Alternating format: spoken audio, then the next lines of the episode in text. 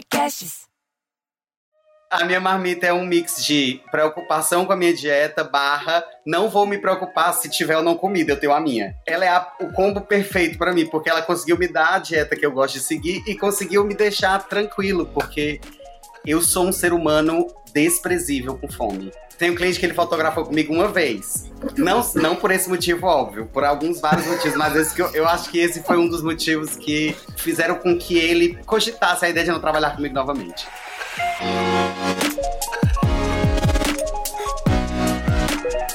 É, eu, nesse dia, não consegui sair com a dieta e não houve compra de almoço. Quando deu uma hora, eu tava ríspido e grosso, do jeito que eu fico quando eu tô com fome.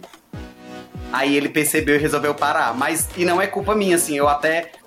Em alguns momentos, quando isso acontece, normalmente no final do editorial eu gosto de tipo, parabenizar a equipe, enfim, né? Falar com a galera que massa, obrigado por hoje, vocês foram incríveis e tal. E também reconheço quando eu cago o pau no Sim. caso, sou ríspido. E aí, às vezes, quando isso acontece, eu acabo, olha, desculpa, eu tava com fome, enfim. Mas eu sou, eu fico bem complicado com fome. Aí eu saio comer marmita, porque não preciso esperar. é, mas tá certo comida. mesmo. A minha comida eu tenho. Mas também eu não deixo de comer porque as pessoas não estão comendo, não. Talvez por isso as pessoas meio que se tocam. Eu acho que é. Uhum. A minha marmita também serve como um simancol pro cliente. Porque dá meio-dia e meia, É. eu abro a minha marmita aqui no meu colo, ó. Aí o cliente diz, ai, almoço, né? Vamos pedir o almoço. Mas eu tô comendo o meu. Eu já chego logo fazendo amizade com o pessoal da, do marketing, né? Pra já sondar um pouco, né? Não, não tipo assim, mas, mas eu, eu sou muito assim, eu gosto muito de. No geral, eu gosto muito de arrumar as coisas, assim, organizar as coisas e de que todo mundo esteja se sentindo bem.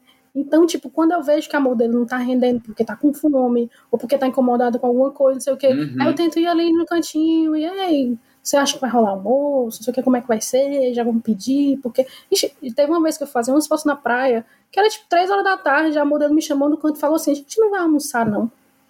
E eu, só um minuto. Aí eu me virei, chamei a dona mesmo, no cantinho, e disse: Deixa eu te perguntar uma coisa. Eu não tô nem falando por mim. Claro que eu tava, né? Claro que eu tava. Também. Mas eu não tô nem falando por mim. Mas assim, a modelo não tá mais rendendo como no começo, porque ela tá com fome e ela não tá se sentindo mais confortável. Ela vai embora desse jeito. Aí ela, não, já vou agora providenciar, não sei o que, não sei o que, não sei o que, não sei o que. A gente vai almoçar às quatro e tanto da tarde, sentado no, no chão e comendo de talherzinho de plástico, nada contra, inclusive adoro. Mas assim, né, não precisava, entendeu? A pessoa teve É. dias pra se organizar, podia ter pensado um pouquinho. Essas coisinhas assim me incomodam porque eu faria diferente, mas não sou eu, né? Então, É, não, mas você tocou num ponto que é importante. Você não pode chegar e tipo, então, vai ter almoço, você já chega então. A gente vai almoçar o quê? É, Já- é meio-dia, é uma Incisivo. hora. É, você já tem que chegar e. e e incisivo, ser né? É Uhum. isso, não, você não pede. Você É. diz, ó, então, você tá querendo comer o quê hoje? É um árabe, é uma massa, é uma coisa saudável, uma, é uma, uma salada. Você não pode dar margem. Tem que chegar e, infelizmente, tem que rolar dessas. é.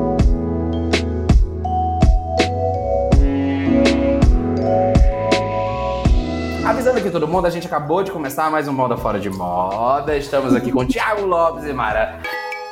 Ih, rapaz. Eu esqueci teu sobrenome, Mara. Leal. Mara Le... Gente, que bu... Bom, vamos lá de novo, porque é tudo gravado. Começamos mais um Moda Fora de Moda, dessa vez com dois fotógrafos cearenses para eu não ficar sozinho em todas as gravações. Mayra Leal, que eu nunca errei o sobrenome, nunca esqueci o sobrenome dela. e Thiago Lopes, dois grandes nomes da fotografia cearense, que eu nunca esqueci o nome, reitero aqui. A gente falando aí, né, de que às vezes a gente sofre um pouco o negócio de almoço, de não sei o que, essa relação com o cliente, que não tem, não tem muito padrão, cada cliente trabalha de um jeito. Eu, particularmente, tenho um pavor, que toda vez que eu faço um trabalho, eu fico já fazendo uma lista mental de todas as coisas que eu preciso levar. É tripé, é luz, cartão de memória, e é óbvio que eu já esqueci alguma coisa. Já esqueci cartão de memória, já esqueci. Já esqueci pilha, já esqueci bateria. A gente sempre dá um jeito, mas já esqueci. Já tive que dar um migué em cliente? Não posso afirmar isso, mas pode ser Nem que tenha acontecido. Não afirmo nem Vocês nego. também. É. Não afirmo nem nego. Já aconteceu com vocês? Como é que é a rotina de preparo de vocês? Que a gente sabe que o Thiago faz a marmita três dias antes. Mas como é que é a rotina de vocês? Então, normalmente o que, que eu faço? Eu, na tarde, coloco todas as baterias para carregar e os flashes da bateria que eu tenho. Então é o dia que eu fico sem tomada na casa. A casa fica totalmente sem nenhuma tomada, porque todas isso as tomadas na tarde são anterior, no dia anterior. É, no dia anterior, à tarde. Normalmente eu faço isso. Estou cogitando a ideia de eu estar em casa, certo? Porque se for uma bateria de fotos, é chega, carrega, descarrega, bota de novo as coisas no- na mala e sai. Os equipamentos não saem das malas, né? Eu tenho uma mala que ela é, tecnicamente fica tudo: câmera, lentes, é, tudo que for conectado à câmera e ao laptop ou ao iPad fica nela. A única coisa que sai dali são as lentes e a câmera. As baterias, do jeito que eu chego e carrego, eu já coloco dentro. Enfim, é, eu crio uma rotina de deixar já tudo preparado de alguma forma ah, organizada nessa mochila.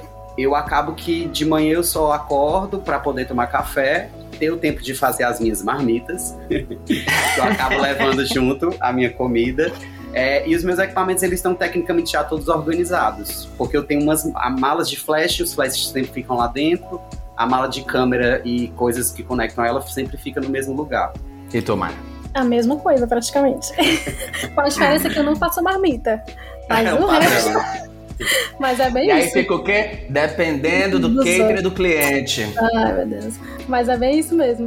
Eu, tipo, a mesma coisa. Se eu não tiver trabalhado no dia anterior e tiver meio, né, precisando chegar e colocar tudo, eu coloco tudo pra carregar, as baterias e, e, como eu disse, eu sou um pouco organizada demais, então às vezes até rola um listinha, tipo, primeira vez que eu fui trabalhar com, um, com esse assistente lá na praia, e, tipo, eu moro do outro lado da cidade. Aí eu coloquei minha bateria pra carregar e tal. Abri a malinha da, da- do flash e tal, olhei tudo, não, tá tudo ok. Coloquei tudo, o carregador da bateria, menos a bateria. Aí quando eu Ah! cheguei lá e comecei a montar tudo, esperando ele chegar e tava adiantando umas coisas, eu olhei e não vi. Não, nem conhecia ele direito assim. Eu disse, tu vai ter que ir lá em casa pegar a minha bateria. Aí ele, eu vou agora. A sorte é que ele tava de moto, então ele foi bem mais rápido. Só que, tipo assim, eu peguei a chave da minha casa, dei pra uma pessoa desconhecida, que graças a Deus hoje a gente é muito amigo, e disse: Tu vai entrar, vai entrar no primeiro cômodo à direita. Expliquei bem direitinho, vai estar lá em cima, não sei o quê.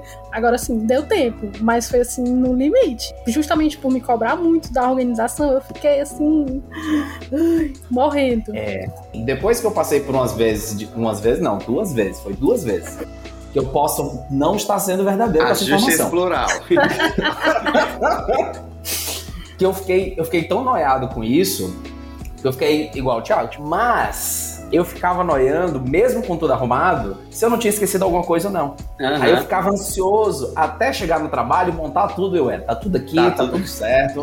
Eu fico Vamos fazendo lá, um checklist segue. mental de, dos passos que eu vou fazer. Tipo, vou chegar, aí a bateria da câmera tá aqui. Aí não sei o que, não sei o que, tá aqui. A lente tá aqui. Eu fico fazendo todos os passinhos. Montei o tripé, a luz tá aqui, a bateria da luz. Aí quando eu vejo, não, agora tá tudo aqui Tá na minha tudo- frente. Eu tô vendo tudo. Aí vou embora. É, nossa, dá uma angústia. É, vou seguindo os passinhos. A minha angústia maior é saber que eu estou deixando a todo o cliente, enfim, toda a produção esperando. Isso é devastador pra mim, porque É. eu tenho eu tenho ah, um sério problema com atrasos. Eu sou uma pessoa que eu não me atraso pra quase nada nunca. E eu acho é, extremamente desrespeitoso você deixar as pessoas esperando. A gente recebe por tempo, o que nós menos temos é tempo, é a coisa mais preciosa que nós temos, vale dinheiro. Então, é o parar todo mundo, porque eu preciso ir resolver uma coisa que vai demorar 40 minutos, porque quando eu, quando eu esqueci aconteceu exatamente isso. A gente estava muito distante e o horário era o horário de trânsito da cidade, então demorou muito para a pessoa chegar lá em casa, pegar o equipamento e voltar. É. E aconteceu uma coisa pior. Quando ele foi, eu não dei a chave de casa. Ele só descobriu na porta de casa. Então ele foi com o Uber para minha Meu casa. coração tá um pouco acelerado de ouvir essa história. Ele voltou pro estúdio, ele voltou pro cá pra minha casa e voltou pro estúdio. Esse tempo que eu fiquei fazendo com que todo mundo esperasse, óbvio que eu arrumei meu equipamento, né? Teve todo dando um leirei que acontece. É. E aí você conversa e tal, enfim.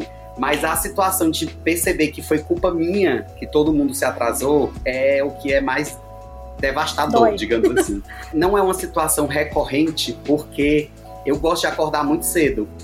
Eu preciso acordar duas horas antes de sair de casa. Isso é um fato. Durante o café preto, que é a primeira coisa do meu dia, eu abro a mala e aí eu fico tomando café e fazendo. Ah, as baterias estão aqui, as câmeras, os- as lentes que eu quero levar, o flash. Os cabos, ok, tá tudo aqui. Aí abro a outra, então eu vou meio que conferindo e tomando café, mas é uma conferência muito. É, uma conferida muito rápida, assim, porque as coisas já estão mudando. passando. É, uma só dando um checklist. Um checklist. Só pra aquela, dar aquela aliviada na alma. É nessas horas que eu vejo a diferença de Fortaleza e São Paulo. Porque você falando, ah, duas horas antes eu acordo. É isso? duas horas antes eu acordo pra ir pro trabalho. Né, porque você é vai isso? demorar duas horas pra chegar no trabalho, né? Tu, É. do caso. É, não. Eu lembro quando eu cheguei em São Paulo, que eu fui fazer assistência, o trabalho tava marcado pra começar às nove. O fotógrafo me disse assim: chega aqui na minha casa às cinco e meia da manhã. Aí era pra organizar, a, descer as coisas, colocar na van, ir para o local e chegar com uma hora de antecedência. Porque, Sim. né, Entendi. é, é bizarro aqui o trânsito. Você realmente passa uma hora pra andar 5 km. Mas eu, de certa forma, experiencio muito isso com os meus clientes, porque os meus clientes fazem muita é, viagem, né? Eu tive uma semana que foi muito engraçada. Inclusive, a minha gata fez fezes dentro da minha cama, de raiva. Pode acreditar nisso. Fui pra cinco praias em sete dias. Eu fui pra, eu fui pra Jericoacoara, fotografei lá dois dias, vim de. Topic. A, a Topic me deixou em casa, eu subi, tomei banho, troquei de roupa. Desci, entrei em outra van que foi pro Fortinho. Aí lá eu botei as baterias pra carregar. Aí fotografei, vim pra casa, desci, cheguei numa van, tomei banho, desci de novo e fui pra Flecheiras. Então, assim, esse rolê de acordar muito antes acontece, porque eu tenho muitos clientes que gostam de viajar pras praias pra fazer Uhum. é, fotos. Que vida sofrida, né? Mas Sofrido. é bem difícil. Mas aqui em Fortaleza a gente tem a qualidade de das distâncias ser menores, É. serem menores e da agilidade do trânsito ser um pouco melhor. Então a gente acaba gastando pouco tempo em deslocamento e eu posso me dar ao luxo de acordar duas horas antes. É. Pro Não, santo nossa. descer, Olha, pro espírito é um descer pro luxo. corpo. É, um eu luxo. já eu moro mais ou menos próximo é um aqui à saída da BR, então eu consigo, quando eu precisei para aqueles lados do Beach Park e tudo mais, eu pego aqui tranquilinha, chego Ah, lá é na hora, tranqui- chego antes. Também É. mais ou menos perto aqui onde tem a- esse polo aqui das, das fábricas e tal, então tudo é meio perto, tá? Eu sempre fico mais aliviada. Mas é, mas é a mesma coisa assim, eu tento fazer de tudo para chegar antes. Se acontecer alguma coisa, eu vou chegar um minuto antes ou em cima da hora. Já teve vezes que, como você falou, eu sofri muito com um atraso uma vez de uma cliente que era umas fotos muito rápidas, ia ser um trabalho muito rápido e era num café ali pro lado de lá. Eu fui quebrar um galho pra ela, só que no fim eu acabei o quê? Me quebrando inteira. É, porque a gente era amiga, e- é, é amiga e tal, né? Aí eu eu disse, não, vou chegar lá uma hora em ponto, eu chego lá, porque eu tô fazendo outras fotos, vou pra lá. Fui pra lá. Cheguei cinco pra uma. Me sentei no café e fiquei aguardando. Onde é que você tá? Não, tô chegando. Tô chegando. Eu, de fato, não tinha mais nada pra fazer porque estava com a tarde reservada pra ela. Não me estressei muito no sentido de perder nada, né? Porque se ela não fosse, ela ia ter que me pagar de qualquer jeito. Então foi isso que aconteceu. A gata demorou três horas e meia. E eu belíssima no café, tomando café aqui, né? Só, cadê tu? Tô chegando, cadê tu? Tô chegando. Eu, olha, não vai dar mais. Ai, não, vamos fazer menos looks então. Eu, tudo bem, não vai dar mais. Acabou que no fim das contas ela não chegou nunca. Eu só fiz mandar uma mensagem, isso eu falando com a assessora dela, né? Só fiz mandar mensagem dizendo, amiga, vou embora, tá aqui minha Meu conta. dia tá pago. Meu dia e tá pago, né? assim, é, tá aqui minha conta. É isso? Era blogueira? meu dinheiro. Era.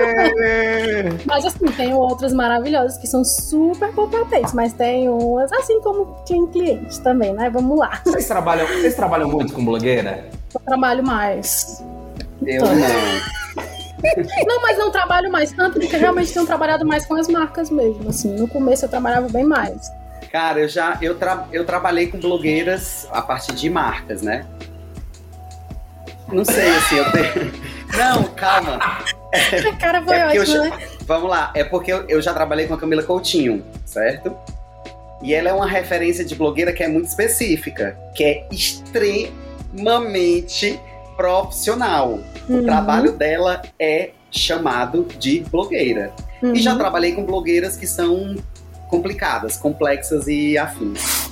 Hoje em dia, as marcas que eu mais atendo, meu grupo de marcas que, que acabam trabalhando comigo todo mês ou enfim é, alguma vez durante algumas vezes durante o ano eles não trabalham com modelo com, com, com blogueiras eu fui me distanciando, mas não por, por uma questão pessoal, mas porque realmente as minhas marcas elas não atendem, não usam blogueiras como uh, como modelos, né? No começo eu fazia muito trabalho para elas, quando eu tava começando é. mesmo. Enfim, era, é. era como você conseguia os contatos, né?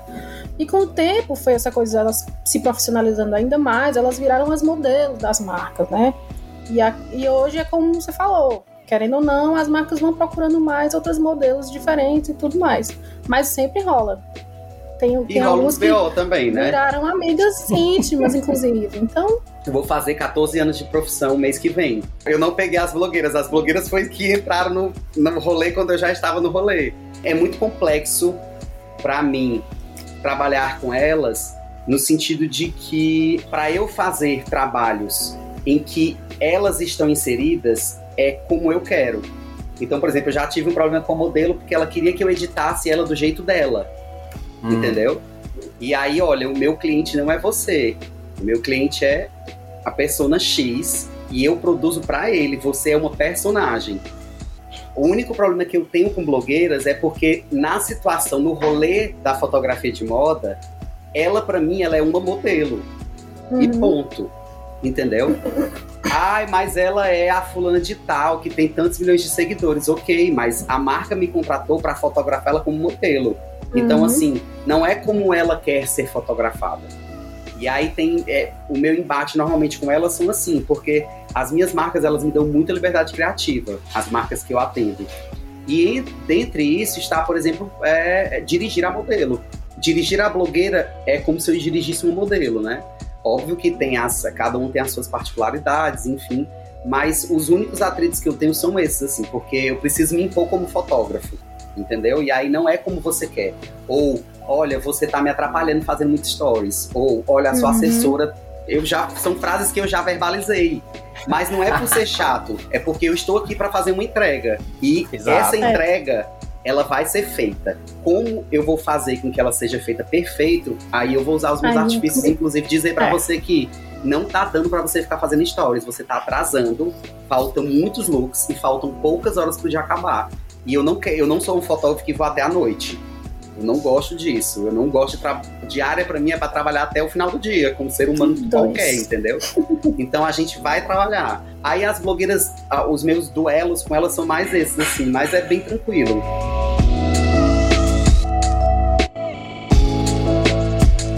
Quando eu cheguei em São Paulo, eu acho que no primeiro, acho que foi no meu primeiro mês. É, eu consegui uma reunião na Ford. Lá eu conheci um cara que era o Luca Aquino. Ele me fez uma pergunta que para mim era muito emblemática da diferença que é ser fotógrafo em São Paulo e ser fotógrafo em Fortaleza. Uhum. Ele, cara, a sua especialidade é o quê? Aí eu, bom, eu sou fotógrafo, eu, eu, eu, quero dizer que eu sou fotógrafo de moda. Não, não, mas a sua especialidade, qual é, qual é, você quer ser conhecido pelo quê? Buguei, não sabia o que dizer. Cara, eu não sei ainda, tô aqui para me desenvolver, tô aqui para entender, mas vamos aí que eu acho que isso tem muito a ver com, a, com o encontro da sua própria identidade, uhum. seja na vida, seja na fotografia. Uhum. E aí, eu vou repetir essa pergunta para vocês. No que é que você é bom? E aí, você já encontrou a sua identidade na fotografia?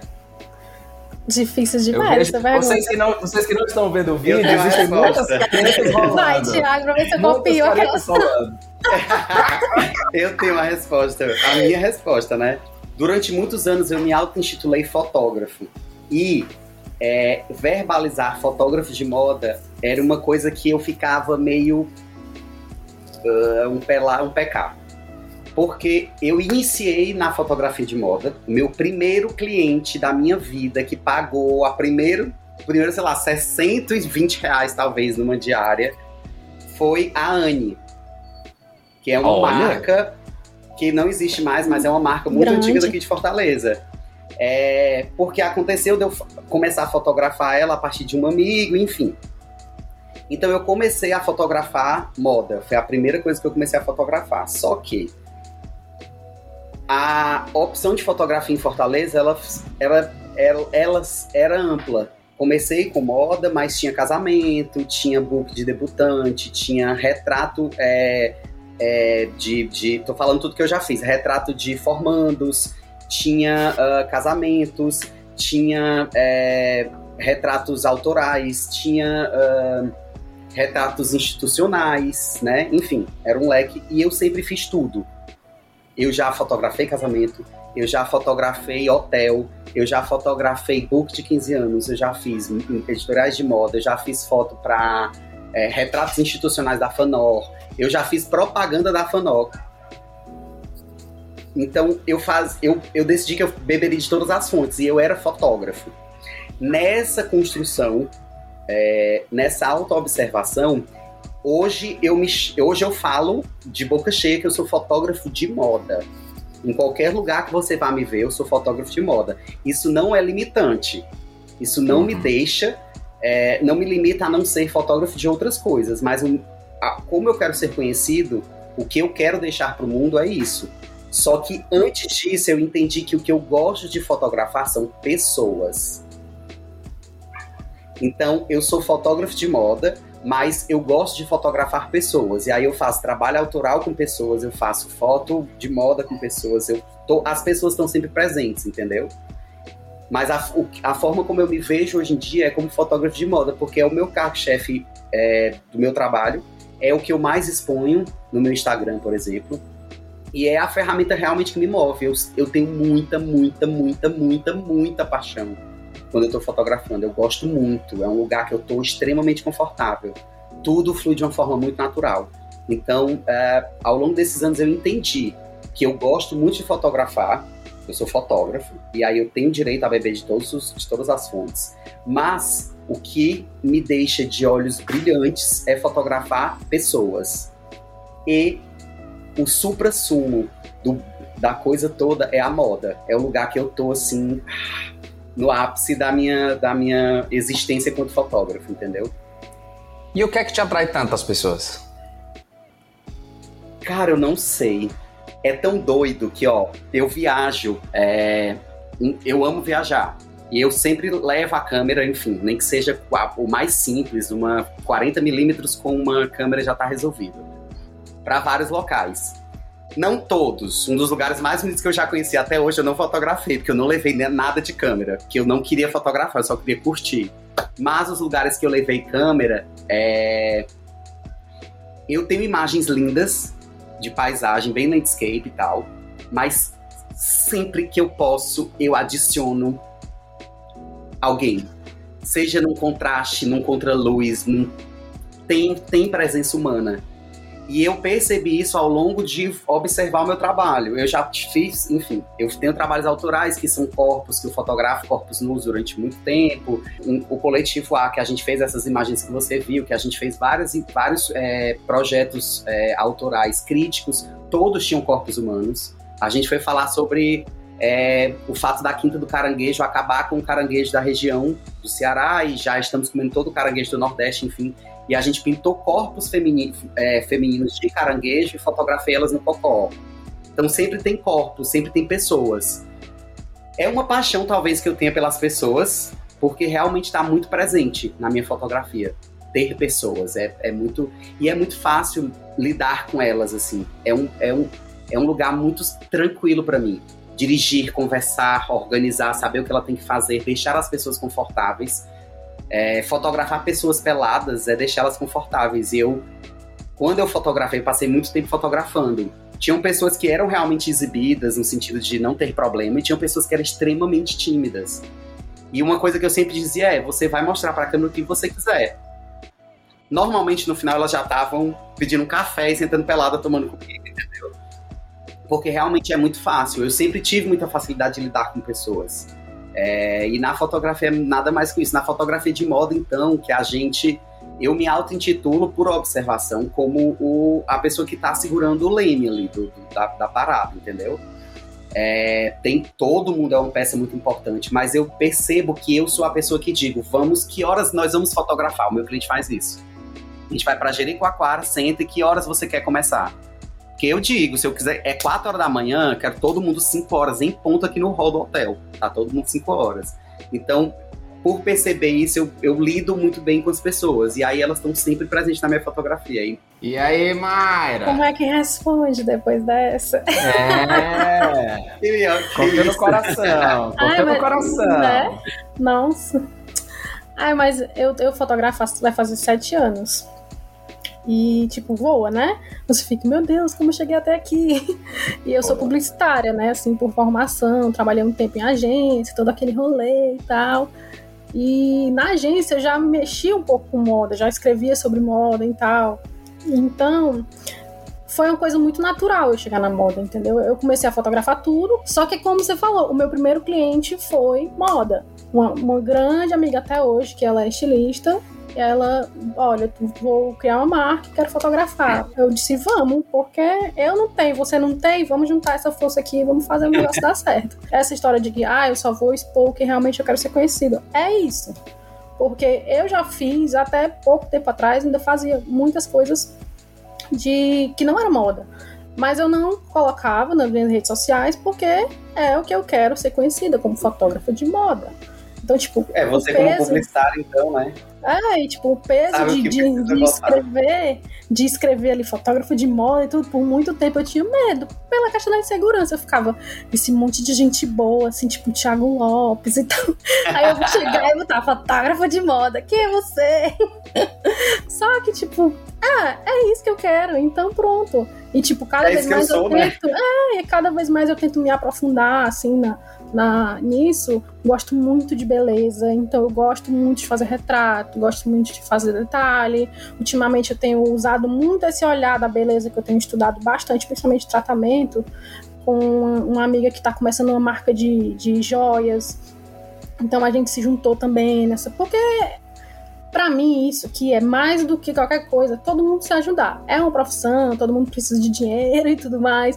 Mas assim, eu tenho muitas amigas que são da moda, que eu conheci ao longo da fotografia mesmo, que hoje abriram mão do seu, dos seus empregos assim no marketing de moda de muitas marcas, né, a maioria geralmente, e estão abrindo suas marcas. Seja, essa minha amiga agora, ela fez um curso de ourives, e abriu uma marca de prata e tipo é muito legal o trabalho dela. Então eu tento apoiar o máximo que eu puder, porque enfim, outras mulheres fazendo trabalhos incríveis. Então, o tanto uhum. que eu apoio, elas também me dão ali a mão e a gente vai todo mundo junto. Então, assim, eu, eu realmente hoje eu consigo enxergar que eu sou fotógrafo de moda. Mas não deixo de fazer outras coisas quando me, me eu acho que convém, quando eu acho que é necessário e tal. Mas eu amo moda e amo a, a, parte de beleza, eu sou fissurada. Já teve um tempo no meu passado distante que eu me arrisquei de maquiar, então é uma coisa que me aguça muito, assim, beleza é uma coisa que me, me, me deixa bem, bem feliz, então eu tô sempre vendo, sabe? Aí é a pessoa quando é bonita, né, quer fotografar os outros bonitos também. Exato. Isso aí. Olha, eu gosto muito de rua. Acho que foi uma coisa, eu acho que é uma coisa que eu me encontro no meio do caminho com o Thiago. Óbvio, né? Você chega em São Paulo, você quer fotografar tudo que tiver na frente, é um novo universo. Tipo, você vê aqui, conhecer, passear é uma coisa, né? Mas quando vira a sua, sua nova casa, acho que fotografar também era uma forma de registrar e de me entender no meio disso tudo, né? E por um tempo eu comecei, eu, eu comecei fotografando os lugares e eu percebi de como as minhas fotos acabavam sendo muito iguais à de todo mundo. E aí eu, putz, realmente falta gente. Falta alguma coisa aqui e eu acho que esse sentimento que eu tô buscando eu vou encontrar se tiver uma pessoa aqui. E eu acho que as duas fotos que eu mais gosto na vida, é, uma foi num trabalho mesmo, foi um editorial que eu fiz exatamente pro diário, na, junto com a Gabi Dourado. E outra foi na rua, eu tava na, na Paulista e eu, eu tinha um, um Nokia Lumia celular perebento. Perebento, mas eu adorava. E tinha um cara fazendo slackline no, na, na Paulista. E é uma foto que, que eu sempre, sempre que me perguntam assim qual a foto que eu mais gosto, eu sempre coloco ela no pacote, porque é naquele momento exato, uma coisa meio Cartier-Bresson, assim, uhum. que o cara cai ou não cai. Vocês têm uma foto favorita? Tem, tem isso? Nossa, eu não eu sei que o Thiago é mais difícil porque ele Des... já é um idoso na foto, né? Cara, desculpa, mas pode Não. ser uma foto de cada ensaio que eu amo. É. Ó, E mesmo assim dá difícil, viu? Não, Eu é. sofro, eu sofro. Gente, vocês também sofrem muito pra postar material, porque eu fico assim, há muito. eu vou postar essa. Não, essa aqui também, essa aqui também, essa aqui. Não, essa aqui mais ou menos. Aí quando eu vejo, eu, Eu tô postando médio. 10 fotos. Eu médio. Mas é porque eu, eu sou eu chato. fiz- Aí eu, eu tenho, eu tenho um padrão dentro do, da- do, do feed do Uhum. Instagram que é bem. Tipo, eu tô numa fase 5, então eu preciso. Eu sempre separo cinco fotos de cada ensaio. E aí eu separo aquelas e acabou. Eu, eu sou mais tranquilo pra decidir. Eu tenho uma amiga que é fotógrafa que ela fica assim, impressionada como é que eu escolho tão rápido os- Nossa, o- as imagens conceituais do editorial. Mas eu tenho, eu tenho uma, uma, uma forma que eu acho prática re- pra mim. A imagem que eu crio, ela é uma construção da, de toda a equipe, né? Mas eu construo aquela imagem. Então eu vejo, eu, por exemplo, é, vou selecionar um editorial. Eu vejo de trás pra frente. A última imagem, ela é a imagem que eu acredito que seja a mais incrível da construção. Porque, óbvio que tem é, imagens que você vai pegando a coisa acontecendo. A modelo tá ali no vento, cabelo pra cima, e aí, ok, você tem que analisar. Mas boa parte das imagens que eu acabo criando, elas são. Eu vou colocando, né? A modelo senta e eu digo, olha pra ali, vira pra cá. É, às vezes eu adicionando, né? Bota a mão mais pra cá, bota mais pra cá. Pera, segura aí um pouquinho, bota aqui tal coisa, não sei o quê. Então é mais fácil eu é, já saber o que, que eu quero dentro daquele conjunto de imagens, né? Uhum. E até para e para combinar elas e fazer um, um editorial eu- é algo que para mim é super simples. Agora escolher uma foto, Nossa. não, Impossível. jamais. Eu vou conseguir Impossível. falar do último, é tipo assim, eu vou conseguir falar do último que eu amei muito. Aí eu consigo te escolher uma foto, mas de- do conjunto inteiro já, meu Deus, seria uma ofensa às outras imagens, né? Pra ter uma ideia, eu, nesse momento da, do, do lockdown, eu tô meio que redecorando a casa.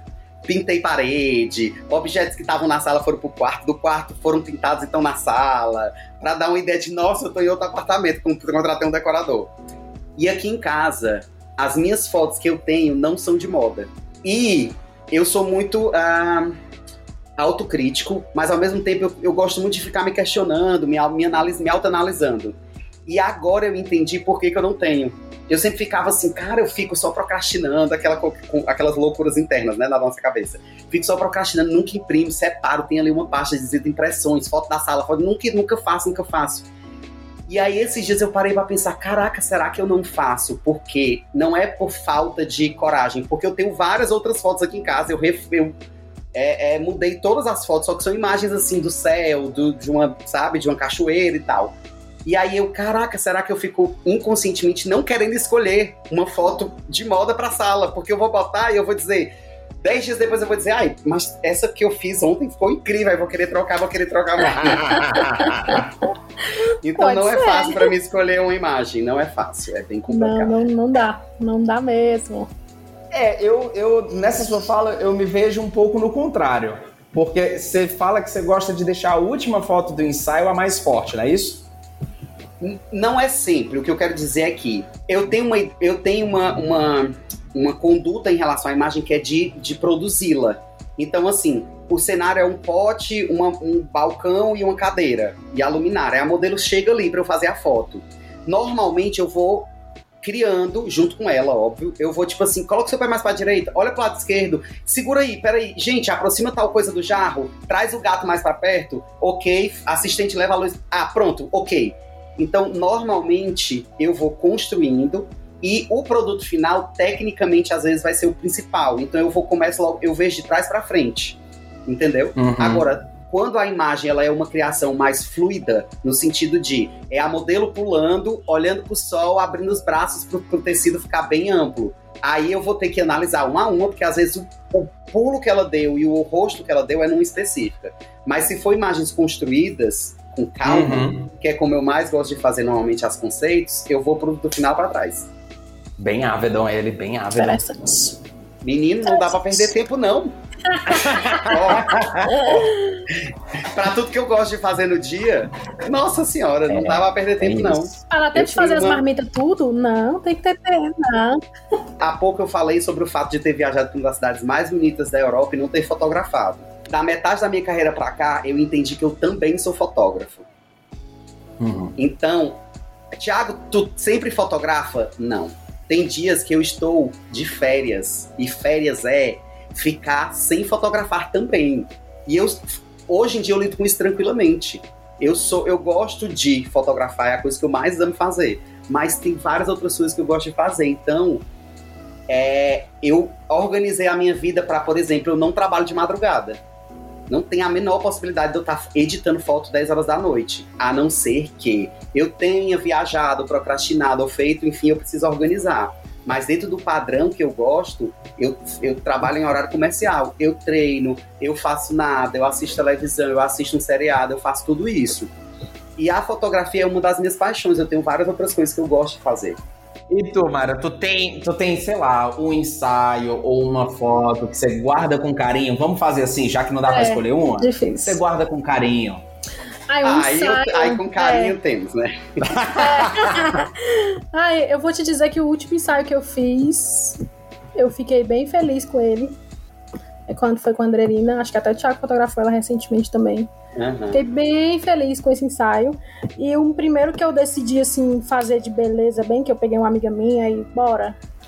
Foi muito especial para mim porque eu tava começando a estudar mais. Então, assim, eu gostei muito do resultado, sabe? Assim, eu fiquei.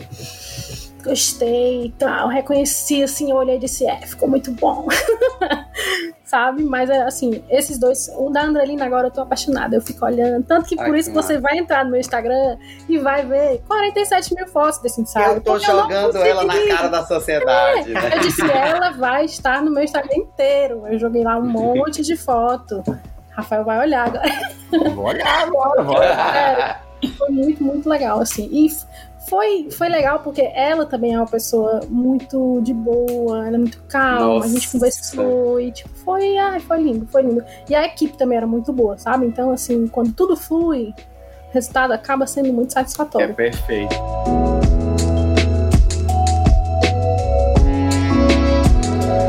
De quanto em quanto tempo vocês atualizam o portfólio de vocês? Que é um processo que é um parto. Eu tô, eu tô procrastinando esse Gente. momento agora, inclusive. Porque assim, acontece comigo, deu.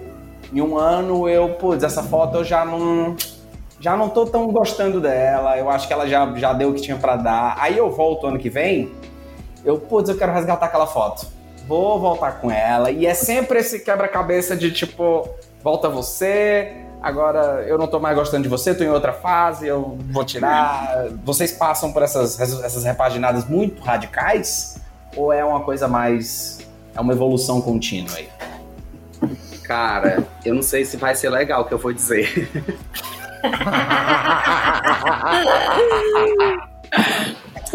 Ah, defina portfólio, porque eu não- nunca fiz, não tenho portfólio.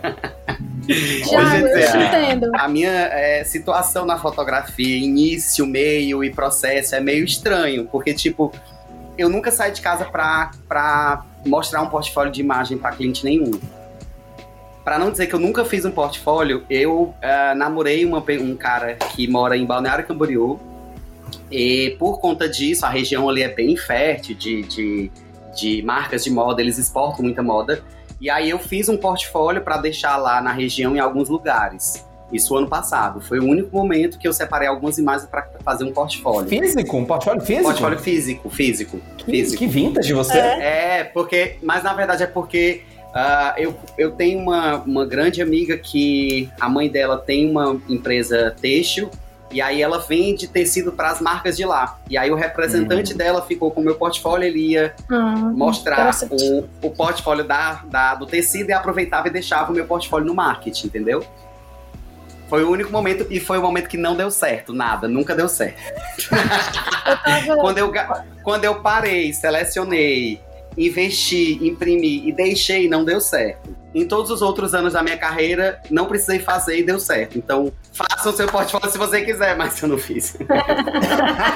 eu ia dizer, não façam portfólio, mas façam. Como é que a galera acha o teu trabalho? Porque eu, inclusive, procurei, eu vou procurar uma bio aqui do pessoal. E, tipo, Então. não, não tem nada, você é um fantasma. Eu sou um fantasma. Eu não tenho Facebook, não tenho Twitter, é, não tenho site. Tenho. Gente, a saúde mental tá em dia demais desse Tá. rapaz. eu tenho só o Instagram, que eu é, alimento ele quase por uma obrigação. Eu entro, posto, é tanto que as, as conversas no meu Instagram são Tipo assim, a, se, a pessoa, se a pessoa vê o meu stories em 5 segundos e mandar uma mensagem, pode ser que eu responda amanhã. Porque realmente Justo. a minha interação é, é bem ruim. Mas é uma escolha que eu fiz. Tem ônus e bônus. Eu sei que os meus números, as minhas métricas, o que eu posso atingir, não estão dentro da cadeia do processo natural. Pra ter uma ideia, eu nunca, como é que fala, quando você compra pra fomentar. Ah, nunca promoveu. Eu nunca promovi uma foto. Também não. Entendeu? Também não. A minha relação no Instagram é muito portfólio. O meu Instagram é um portfólio. Eu quero que, se você disser, Thiago, onde é que eu vejo seu portfólio? Eu boto arroba Lopes Thiago. Uhum. Porque 90% das fotos que são ali são é, de moda. Eu tenho tentado colocar mais minha cara, apesar de eu não gostar, mas tipo. As outras 10% são a foto de sunga. É, claro, porque nós temos um biscoito ali, né? A, a, marmita não faz parte da programação. Se você analisar, por exemplo, meu Instagram, eu tenho Ultimamente eu tenho postado, postado fotos minhas, selfies. Aí eu tenho um buraco de foto de moda sem pessoa. Aí eu tenho uma coisa assim bem pequenininha, que foi o um momento que eu postei várias fotos minhas e depois tem nada. Que foi exatamente as pessoas chegando e dizendo: Olha, eu preciso te ver mais, amigo. Você tem que ter uma cara no Instagram para as pessoas associarem quem é você e tal. É, e isso inclui a vida pessoal. Gente, a minha postagem de foto em situações praia, sunga, ou apenas conversando com os amigos Cotidiano. ou viajando, cara, a quantidade de likes. Eu fico puto, é bizarro, porque eu né? posto é. uma foto incrível. E aí eu fico assim, meu irmão, essa foto é incrível, 50 pessoas Você curtiram. Tá a foto que eu tô no bondinho do Rio de Janeiro tem 900 curtidas. É uma dor, é uma é. dor. Se for sunga, meu filho, tem 1.572 pessoas. Tem 46 comentários, tem 37 directs, tem, entendeu? Várias, várias chaminhas. Mas, mas, mas, é, mas, mas pra mim hoje em dia é ok. O meu Instagram, ele é um portfólio. Quando a pessoa pergunta, Thiago, onde é que eu vejo suas fotos? Eu boto meu arroba, arroba Lopes Thiago, tá lá. Porque eu não tenho site, porque eu não tenho Twitter, porque eu não tenho Facebook, porque uhum. eu não quero perder a minha vida dentro desses aplicativos. Eu acho perca de tempo, literalmente. Uhum. Eu nunca, eu particularmente, nunca consegui cliente pelo Instagram. Tiago, te vi no Instagram e o meu cliente ele chega a partir de, ah, eu vi as suas fotos para a marca tal, quem me deu o seu contato foi a fulana, ou eu vi no seu Instagram o seu contato. Mas o que eu quero dizer é, não é a movimentação do meu feed, as minhas postagens, as minhas correlações que me levam aos meus clientes. É um trabalho extremamente bem feito, bem entregue na data que eu prometi. É isso. E é o que eu falo para as pessoas. Eu tô com um assistente novo, é uma das coisas que eu falo para ele. Olha, esse negócio de estar tá comprando seguidor não conta em porra nenhuma se você não entrega uhum. o seu, a sua foto bem feita no dia que você combinou. Porque um dia a menos de publicação para uma marca é um lucro, é um buraco no lucro gigantesco. Porque elas monetizam todos os dias. Então, é, eu, eu realmente, a minha relação com as mídias digitais e principalmente com o Instagram, para a promoção do meu trabalho, ela é muito ruim. Eu promovo o meu trabalho chegando na hora, entregando no dia que eu prometi, sendo educado, cortês, se eu não tiver com fome, né? Durante os editoriais e tentando fazer sempre uma entrega perfeita. O máximo que eu consegui naquele dia, porque nem sempre eu tô 100%, nem sempre eu tô com saco, nem sempre eu tô com vontade, é isso. Uhum, Mas o Instagram, é. ele é só um, um escoamento de imagens. Eu acho que é mais o meu ego que usa o, uhum. o Instagram para dizer, olha como eu faço fotos incríveis e como as pessoas gostam das fotos que eu faço. Uhum. Mais do que qualquer coisa. Quando me pedem portfólio, eu também mando meu Instagram. Só que de uns dois anos para cá, eu decidi fazer um site, literalmente como se fosse no Instagram, né? Era uma vaga até em São Paulo, numa, numa empresa, e eu precisava de um portfólio mais profissional, né? Digamos assim. Aí eu fiz esse site e tal, e sempre eu tô atualizando. É isso. Mas assim, é, no diferente do Thiago, eu optei por, por ter um Instagram pessoal e um Instagram profissional. O Instagram profissional realmente é um movimento quando eu, quando eu tenho trabalho novo, eu quero postar as coisas lá e tal. Agora, é bizarro a diferença de um pro outro, né? É como você falou, quando é a sua vida pessoal, querendo ou não, são seus amigos que estão ali. Tanto que, quando eu posto lá, no profissional, tem o engajamento das pessoas e tal. Mas se eu for no meu pessoal e disser, ó, oh, gente, amigos, me dê essa força aqui. Acabei de postar um trabalho lá. Aí meus A amigos vão coisa pra lá. acontece, né? É, porque querendo ou não, tem aquela história de que o Instagram também não entrega pra todo mundo, entra todo nesse rolê que acaba que os seus amigos dão aquela força. Porque não aparece pra eles eu preciso avisar, né? Mas assim, eu faço o, o, o meu portfólio nesse site, né? Eu tô sempre atualizando, mas o foco sempre vai ser o Instagram, não tem jeito. Eu até falei esses dias pelo Twitter, acho que o Rafael até viu, porque eu não dava nada pelo site.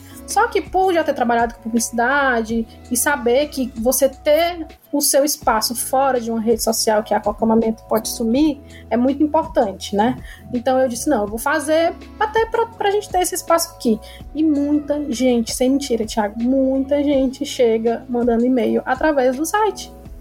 Chega Partiu fazer um site. Amanhã. Sério, eu recebo os e-mails, você recebeu uma mensagem nova, você recebeu uma mensagem nova. Às vezes não, não, não converte, que não legal. converte. Mas a pessoa tá ali, tá vendo você e querendo Não, mas vai tá pra sua rede social. É. É. Aí ela vai, vou seguir mesmo assim no Instagram. Não vou fazer agora, não, mas vou seguir no Instagram. E assim vai, vai rodando, vai rodando, Aham. vai rodando. Mas assim, nada como o boca a boca. É como você falou.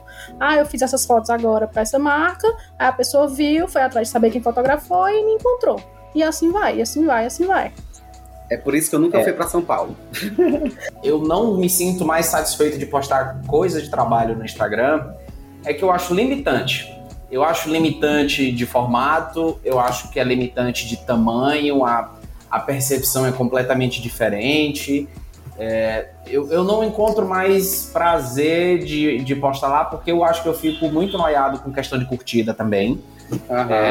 É uma outra experiência. Se eu coloco uma foto. Eu, eu fiz isso, eu coloquei uma foto minha de máscara, eu recebo mais like do que se eu postasse alguma Meu coisa de filho, trabalho. se tu postar uma de sunga, tu vai ver o poder de uma foto de sunga. É surreal. Tem umas pessoas que eu sigo no próprio Instagram que são pessoas que falam sobre a rede, né? E tem um cara que ele mostra é, uma pesquisa e mostra dados. Que, tipo, o corpo masculino ele é, engaja bem mais do que o corpo feminino. E é, aí ele fala, por exemplo, um corpo sem camisa engaja mais ainda, um corpo de sunga, enfim, ele, ele mostra todas as métricas. E re- é real, é real, é real. O Thiago disse: vou testar. Aí postou uma foto só de sunga, Aqueles, né? Eu tenho cheio testado. de glitter. Eu, eu às vezes digo pras minhas amigas, todas as vezes que eu tô muito inseguro, eu testo. Pra dar aquela valorizada. né? Toda Ó, vez que eu tô inseguro, eu posto um biscoito. Mário, você- você que é publicitária, eu acho que eu pensei aqui ó, na fórmula mágica da divulgação. Toda semana o Thiago vai imprimir uma foto dele de trabalho e, vai, e vai postar com ele do lado de sunga. Clique E aí, aqui. ó, Olha, mistura ó, cruzamentos Olha. de públicos. olha, vou agora, nesse momento, avisar que vocês que estão nos ouvindo, se o Rafael não começar a fazer isso, farei, porque a ideia é genial. Eu achei A tudo. ideia é Isso. genial. Sabe, tipo, É posta genial. primeiro a, a foto, aí depois vem com a publicação em cima, como a galera tá fazendo. É, é, Faz isso, chama. é genial. É genial. Eu, quando eu, eu coloco minhas fotos no, no meu site, que está desatualizado, é, eu me sinto muito mais feliz pela possibilidade de colocar em todos os formatos, Uhum. todos os tamanhos. É, se eu quiser escrever sobre essa foto, eu vou escrever. Uhum. É, e eu acho que é isso. O- o- Você realmente se colocar somente no Instagram te coloca numa posição meio de refém para as métricas do Instagram. E se você tá na casa de alguém, você segue as, as- as regras da casa desse, desse alguém, tá tudo Uhum. bem.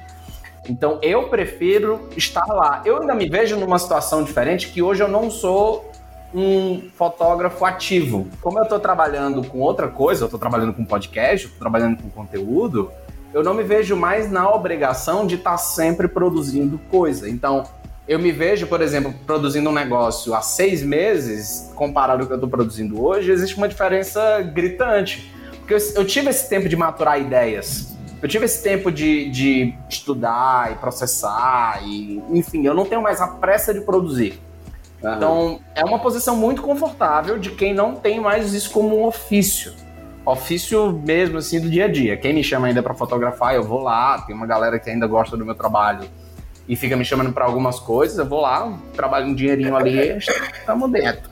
Mas é, é uma outra, é uma outra relação, assim, com o ofício de criar a imagem, né? Pra mim é muito bom, eu, eu curto. Assim, fico pensando se, se, sei lá, vocês também tivessem esse, esse conforto, tipo, vou tirar um mês sem fotografar só para estudar. Só pra. Assim, pra... eu tirei três na quarentena, no início da quarentena do mês oh. Por obrigação, né? É. Teve que tirar, vamos ver como é que vai voltar essa produção de imagem aí, ó. É, vai ser isso. Mas aí, então, Mas é muito, gancho do muito Thiago. ficar refém. Rede social tem muito isso, né? Assim, é, o É. Thiago até comentou, tipo, ah, as pessoas falam pra você colocar a cara, mas tipo, É. não é pra Mas é mim e tudo, mas tem. Aí eu, ah, mas não é pra mim. Até pra escrever coisas no meu, no meu Instagram profissional, eu não gosto de ficar falando muito como eu falo no meu pessoal. Agora eu estou colocando arroba campanha, campanha do arroba não sei o quê. Mas se você olhar Aham. ali pra baixo, é foto e um emoticon. Foto e emoticon. Foto e Meu é o nome da modelo e a marcação da galera. É Aí- isso. Aí eu marco a galera e tá resolvido. Posto, fecho o aplicativo, meu aplicativo, o, o Instagram. Nem Não tem notificação. Não tem notificação. Então, assim, ah, agora eu tô querendo entrar. Eu entro, aí interajo ali um pouquinho.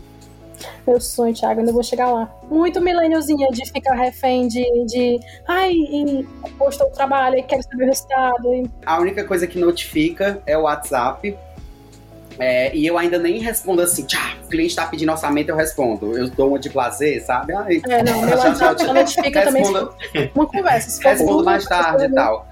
O próximo passo do Thiago é dizer que é o assessor do Thiago respondendo. É, eu só tenho, eu só tenho Instagram, realmente. O Twitter eu tenho só pra ver as pessoas ali, ver notícias, mas eu nu- nunca escrevo nada, não tem nem foto minha nem nada. Eu entendi que eu preciso lidar com ele dessa forma. Quem manda no Instagram sou eu, entendeu? E a gente acaba invertendo essa situação várias, várias vezes, vários momentos, vários momentos. Mas o Thiago falou: ah, é por isso que eu não fui para São Paulo. Que é um passo, tá? É, e, bom, vocês já saíram de, de Fortaleza, vocês sabem como tipo, é um outro universo. Fortaleza é muito única, Fortaleza tem suas peculiaridades. Por um lado, ela é excelente, por um outro lado, ela é horrorosa. Né? Não dá para romantizar Fortaleza, nem o Ceará como um todo. Mas eu fiz esse salto e colhi muitos frutos e óbvio também tenho muitas saudades. Eu já visitei Fortaleza algumas vezes e ela não é mais a cidade que eu deixei. Inclusive, não temos mais o boteco.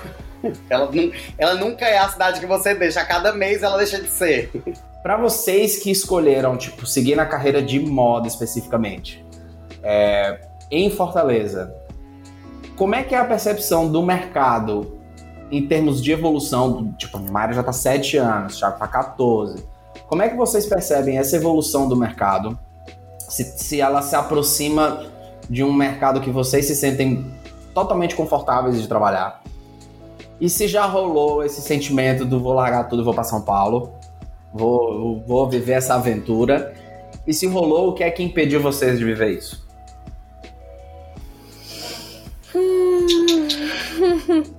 A vontade de ir já, já, já teve várias vezes, inclusive já fiz um, um- um estágio há uns anos atrás.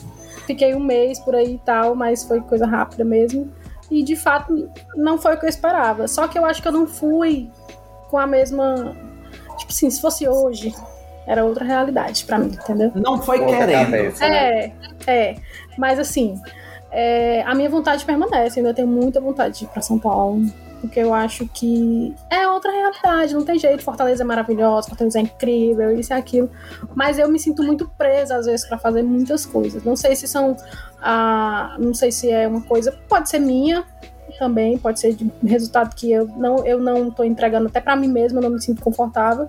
Mas assim, eu acho que falta uma, uma liberdade pra mim que os meus clientes não me dão, entendeu?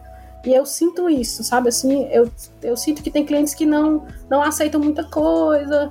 É, e eu fico ai, com o pé atrás, é que você fica meio desgostoso de fazer e tudo. E eu já tive vontade de desistir várias vezes também, porque já ouvi muita coisa, já ouvi coisas é, é, que afetaram a mim pessoalmente e, e, tipo assim, me deixou triste. E eu disse, eu vou embora desse negócio, também não quero mais saber de vocês. Só que aí depois tava lá, porque enfim, o que me impediu até hoje de ir, eu não vou mentir, foi a questão financeira, porque é uma realidade muito distante, ainda muito diferente de Fortaleza, né? Que a gente sabe que é muito diferente. Mas assim, a minha vontade permanece, principalmente porque eu acho que é outra vida, assim, é um outro mundo. Tem muita coisa para te oferecer. É, pouco tempo desse mês que eu fiquei lá em São Paulo, eu, eu conheci muita gente que eu fiquei assim, meu Deus, eu tô com essa pessoa aqui, ah, meu Deus, sabe? Você fica assim meio maravilhado, sabe? É. Só que, tipo assim, é normal.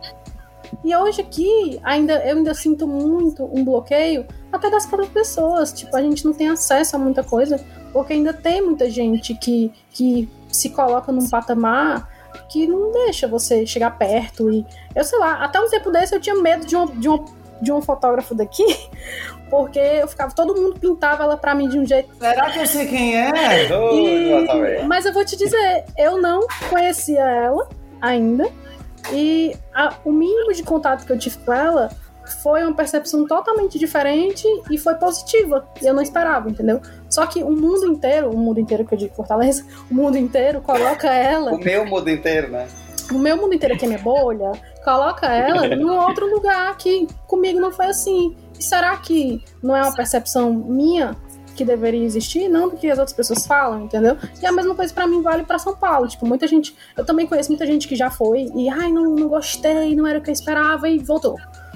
E foi para outro canto, e não sei o quê. E mas é a percepção é, da é pessoa. É a percepção né? de cada pessoa. E tipo assim, ah, a experiência dela não foi positiva, mas será que a minha não seria, sabe? Assim, eu, eu, a minha vontade permanece, eu ainda vou. E é isso. E adicionando ao Thiago a pergunta que eu fiz, qual a dica que você dá para Mayra de como falar com o cliente dela para ter mais liberdade criativa? Por favor, Thiago. Nossa, nossa, que batata quente, hein? Eu vou começar lembrando de um privilégio que eu tenho. Eu não sou cearense. Hum. Eu vim morar aqui com 18 anos, com 17 anos. Então eu já sou fora de Fortaleza, né? Então Fortaleza já foi uma cidade que eu vim morar. Que para quem é cearense sabe que basta você passar duas semanas fora de Fortaleza, você já é gringo. É, é tipo isso. É, eu sou baiano, então eu já saí da minha cidade e fui para um outro local, né? É, construir essa vida, essa nova vida e essa possível carreira. E aí eu vim, estudei, enfim, me transformei em fotógrafo e a minha construção na fotografia aqui, ela de certo, não é que ela foi rápida, mas ela foi acontecendo muito de, com, é, de uma, uma, fluidez muito grande. Eu saí da faculdade é, com, sei lá, mais uns 10 amigos fotógrafos, inclusive 80, 90% deles moram aí, é, em São hum. Paulo. É, a Pati, o Haroldo, é, essa galera toda saiu de Fortaleza e foi para São Paulo para tentar a carreira de fotografia. E aí acabou que eu e mais outras duas pessoas acabamos ficando aqui. Quando eu me tornei fotógrafo, existia Delfina, Gentil, Galba, e eles eram os fotógrafos da cidade, os fotógrafos de moda da cidade. Quando eu iniciei a fotografia de moda em Fortaleza, veio um outro pelotão. Eu, a Pati, o Haroldo, a Bia Saboia, entendeu? A Bia Fiuza, que todos nós nos conhecíamos, todos nós estudávamos juntos e era uma, um grupo de fotógrafos. Desse grupo, muitas foram para São Paulo e poucos ficaram em Fortaleza. E aí esses poucos que ficaram aqui começaram a aproveitar a oportunidade do cenário que tinha um, um pelotão muito bom de fotógrafos mais antigo e uma nova safra de fotógrafos ao qual eu estava inserido.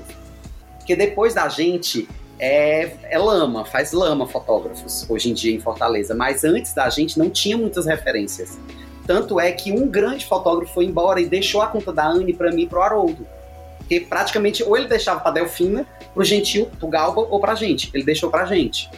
Daí em diante, as pequenas marcas que estavam iniciando começaram a beber das novas fontes, que era Thiago, Bia Saboia, eu acho que a Bia Fiuza fez algumas coisas aqui, algum, o Haroldo, aí o Haroldo foi embora, a Paty, a Paty foi embora, aí a galera começou a ir embora.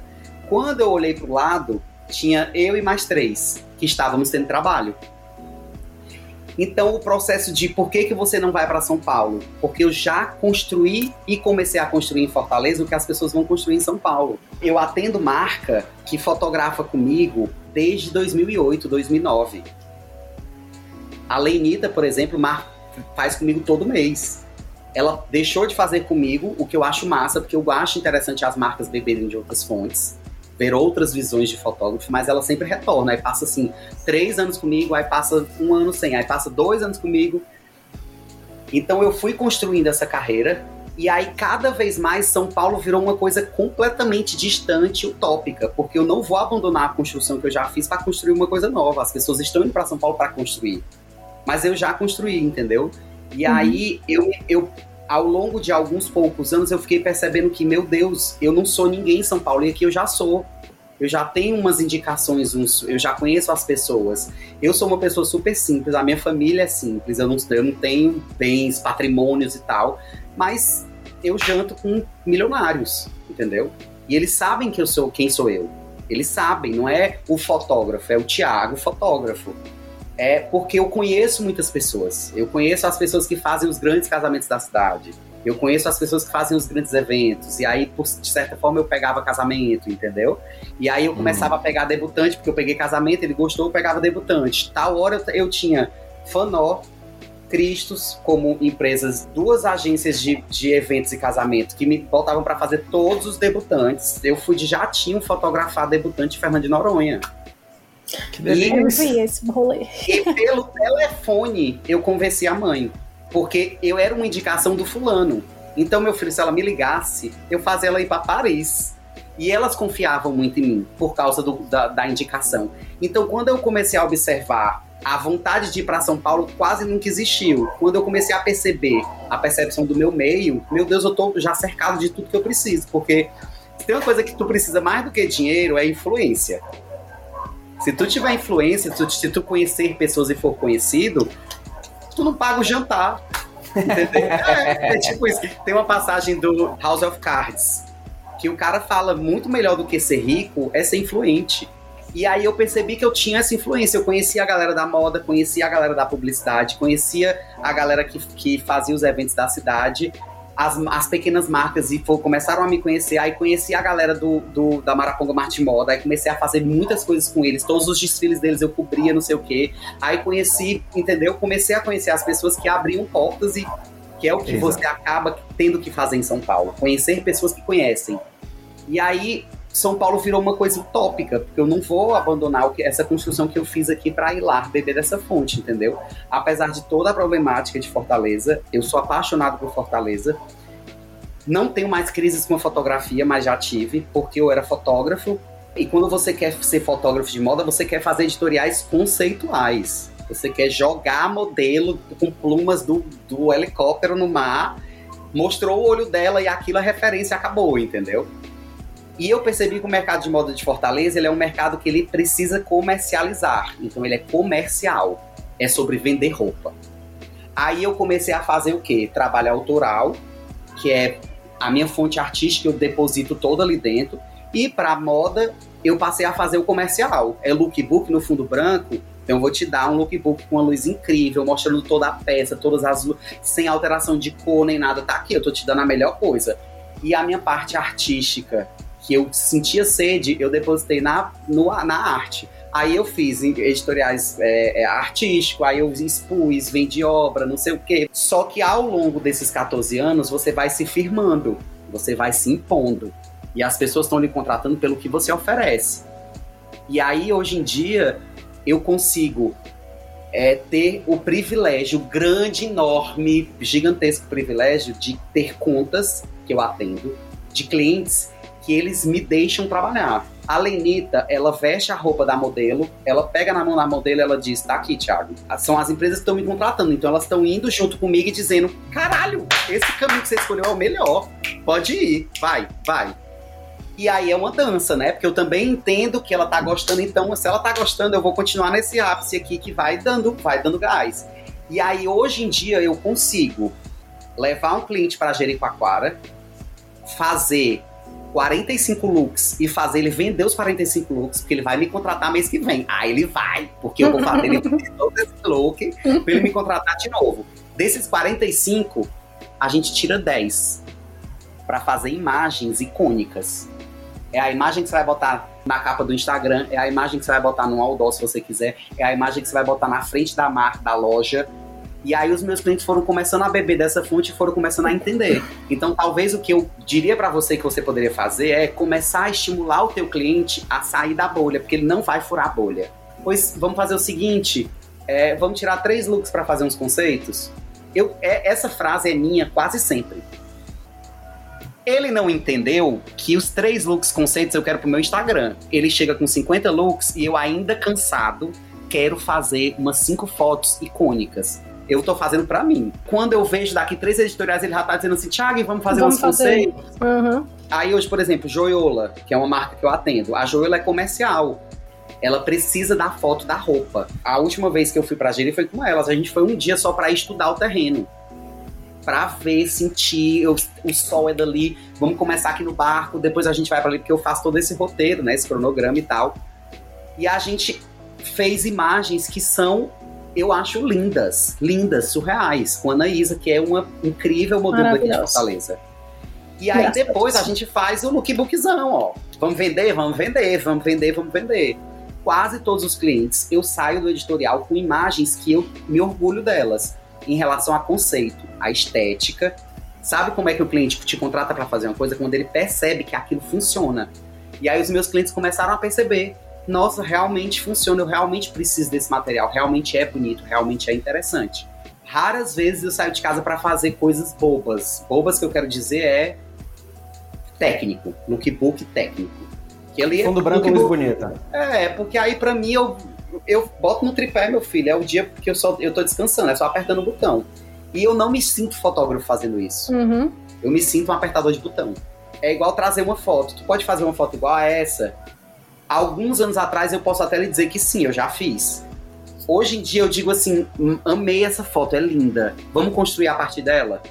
E aí você vai introduzindo isso amarretada na cabeça do cliente, chega uma hora que ele absorve. E aí ele começa é. a te contratar para fazer um pouco das duas coisas, entendeu? É lembrar que você pode usar do cliente, da modelo, da maquiagem, da situação para fazer fotos que você quer fazer, que você ama. Sabe essa sua amiga que tu chamou para fazer foto? Uhum. Lá tá tudo pronto, cara. O circo tá todo armado. Aí, às vezes, no final do job, você pega na mão da modelo e diz: Vem aqui, vamos ali fazer umas fotos. Aí a Anaísa me proporciona, por exemplo, ficar pelada dentro do meu estúdio usando a luz que o cliente pagou. Que é belíssima aquela imagem. Entendeu? Belíssima. Aquilo ali foi o quê? Aí a luz vai ficar mais meia hora, a galera só, da produção só vai pegar daqui meia hora. É, menino, pois. Anaísa, tu topa? Então a gente às vezes sai de casa e tá tudo resolvido. Tu tá com um modelo linda, maquiagem perfeita, cenário incrível e a roupa. Mas o cliente não te contratou para fazer conceito. Mas você pode perder ah. três minutos em cada look ali, dos que tu mais gostar, e sair de lá com cinco imagens que tu vai esfregar na cara da sociedade no Instagram, vai mostrar o que veio, e com o tempo as pessoas vão entender que você também faz aquilo. Eu, eu hoje estou na jogada inversa. Eu tô tendo que postar no meu Instagram lookbook. Porque as pessoas às vezes ficam assim, ai, mas tu faz lookbook? Faço! Eu faço o lookbook também, apesar de só expor conceito, né? Talvez o teu caminho é o oposto. Uhum. Tu já faz o, o, técnico muito bem. Dali do técnico, aproveita a situação para roubar umas imagens para você. Aí você, claro, né? Ah, eu vou te ceder essas duas imagens. Depois, na hora você para de ceder e você começa a dizer, ó, conceito é X, lookbook é Y, somando tudo, dá esse o valor do orçamento. Pode depositar.